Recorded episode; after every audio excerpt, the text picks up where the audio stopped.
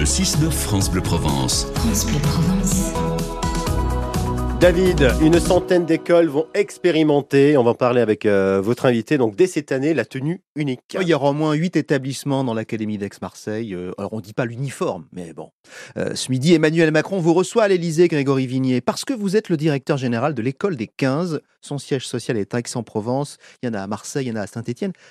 Dites-moi, si, les, si vos élèves que, euh, sortent de l'échec scolaire, c'est parce qu'ils portent un uniforme, tout simplement?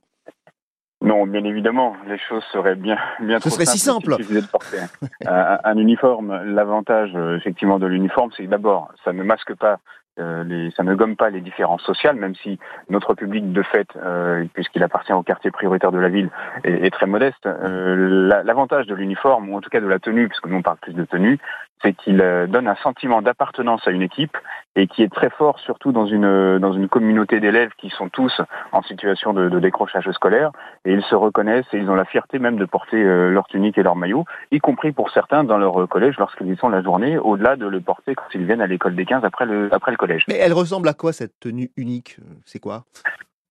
C'est une tenue plutôt sportive. Il y a euh, un maillot qui représente plutôt un maillot de sport avec Mhm. effectivement le, on arbore fièrement le, le logo soit du club de rugby du SMUC pour Marseille ou de Provence Rugby pour euh, pour, pour Aix-en-Provence. Avec euh, l'école des 15, il y a des sweatshirts avec euh, donc des manches longues pour pouvoir faire du, du sport en été et en hiver. Et euh, nous avons également des shorts, enfin voilà toute la tenue, euh, toute Mhm. la tenue du sportif ou le jogging. Donc on est plutôt sur des, des phases noires ou en fonction de des, établissements où nous sommes, des couleurs différentes. Alors, parce qu'ils font, ils ont des cours hein, de soutien après le collège, mais ils font aussi beaucoup de sport, du rugby. Hein. C'est ça, le propre du programme, la réussite, c'est d'être à la fois rattaché à un collège et à la fois à un club de rugby. Mhm. Ils viennent 12 heures par semaine après l'école faire du soutien scolaire, de l'aide aux devoirs, mais aussi du rugby. Et quand ils jouent au rugby, ils ne sont pas là pour faire de la compétition. Ils utilisent le rugby comme un outil, un outil pédagogique.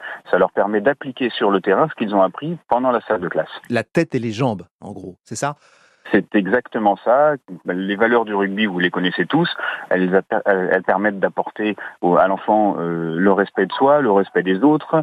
Ils apprennent euh, le respect des règles également. Ils apprennent aussi à s'affirmer parce qu'on a beaucoup d'élèves qui viennent, qui sont très timides, très réservés, qui sont en décrochage scolaire. Et le rugby est formidable pour ça. C'est c'est un outil d'inclu- d'inclusion qui permet à toutes les- tous les morphotypes Mm. euh, de trouver leur place sur le terrain, qu'on soit très costaud, qu'on soit grand, qu'on soit maigre, qu'on soit petit. Il y aura toujours une place pour vous sur un terrain de rugby. Les filles jouent avec les garçons C'est exactement ça. Les Ah filles jouent avec les garçons. Les filles jouent euh, d'ailleurs très souvent bien plus fort que les garçons. Euh, il y a cette mixité de genre qui est unique euh, dans ce sport. Il permet effectivement à les filles d'avoir un contact physique avec des garçons et vice versa, ce qui n'est pas toujours le cas euh, à cet âge-là. Jusqu'à jusqu'à 14-15 ans, c'est plus compliqué, et encore plus pour les enfants qui parfois sont dans des quartiers où il y a un certain regard quand même à porter entre les rapports entre filles et garçons. Mais Grégory Vignier, pourquoi vous allez voir le président de la République? Pour lui dire que ça marche?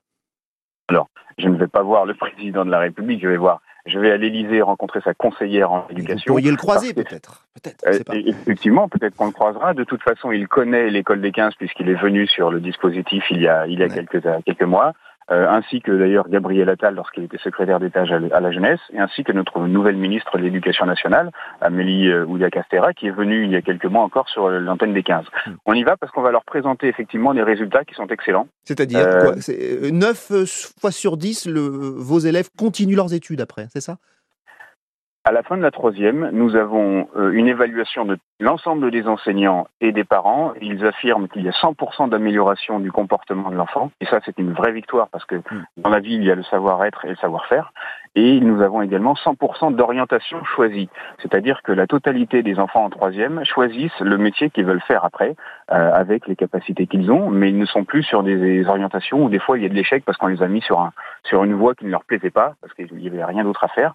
Donc euh, c'est une grande fierté pour nous d'avoir des enfants qui choisissent leur métier et qui en plus ont un comportement et une éducation qui, qui leur permet d'avoir un avenir serein. Bon, c'est c'est payant ou pas pour un élève qui rentre euh, dans ces cours? Comment ça fonctionne? C'est totalement gratuit. Il y a une petite adhésion très modeste de 25 euros l'année, mais c'est un dispositif effectivement qui, qui coûte cher. C'est 5 000 euros par an par enfant. Il faut savoir que le décrochage scolaire, si vous allez sur gouvernement.gouv.fr, le gouvernement dit un décrocheur scolaire, ça coûte 230 000 euros à la collectivité tout au long de sa vie. Ça, ça, ça, dit beaucoup de choses, effectivement. Il faut lutter contre le décrochage scolaire. On est très fiers de ce que vous faites, Grégory Vignier. Merci. Merci. Et, hein. et euh, dites les bons mots à l'Élysée alors. Oui. hein. que ça serve Merci d'exemple. Et je lance- j'en profite pour lancer un appel à tous ceux qui veulent être bénévoles dans les écoles des 15. Euh, pour euh, qui veut aider aux devoirs aux enfants, vous êtes les bienvenus. Voilà. Message entendu. Merci à vous. Appel lancé.